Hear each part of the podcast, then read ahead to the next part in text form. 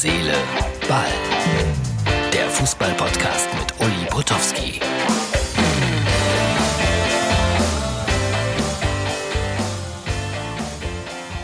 Kleine Händler stehen in diesen Zeiten vor großen Herausforderungen.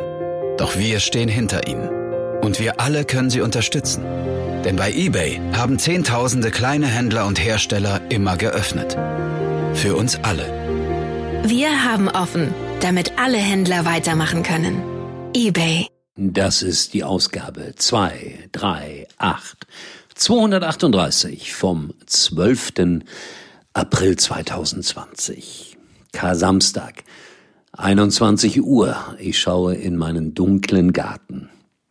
Kein Fußball heute.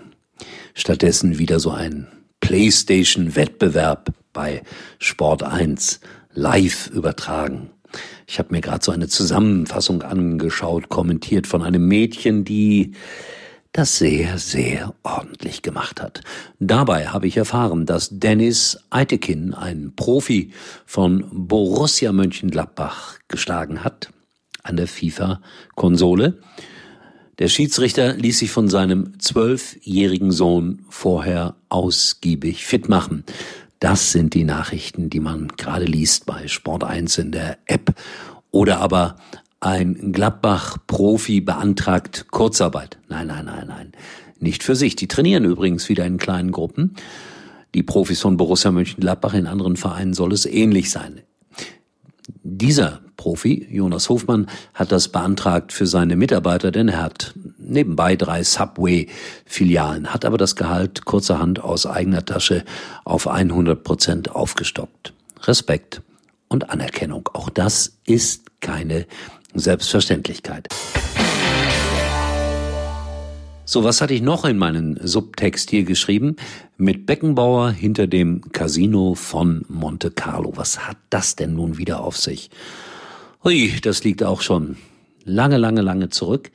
RTL übertrug die Auslosung zur Gruppenphase in der Champions League. Und Franz Beckenbauer war damals unser Experte. Und so hatte ich auch immer direkten Zugang zu Franz Beckenbauer, der natürlich in den letzten Jahren auch sehr in die Kritik gekommen ist.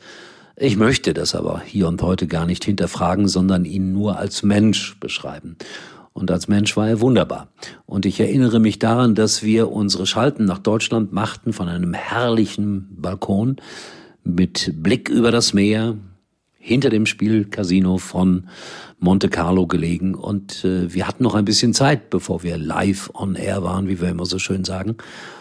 Und wir beide haben ein bisschen philosophiert. Und die Generalaussage von mir war, mein Gott, wie schön ist das, als Sohn eines Bergmanns, als jemand, der aus Schalke kommt, hier stehen zu dürfen, aufs Meer zu schauen, neben Franz Beckenbauer, mit Fußball und mit der Auslosung zur Champions League sein Geld zu verdienen.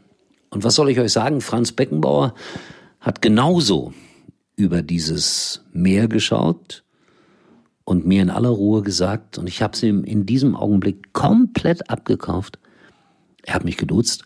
Weißt du, Uli, ich hatte auch unfassbar viel Glück in meinem Leben. Und in einem solchen Moment und in einem solchen Gespräch, das spüre ich das auch. Demut, das ist vielleicht das Wort, das wir alle wieder lernen sollten. Vielleicht ein bisschen ausgiebiger als in den letzten Jahren.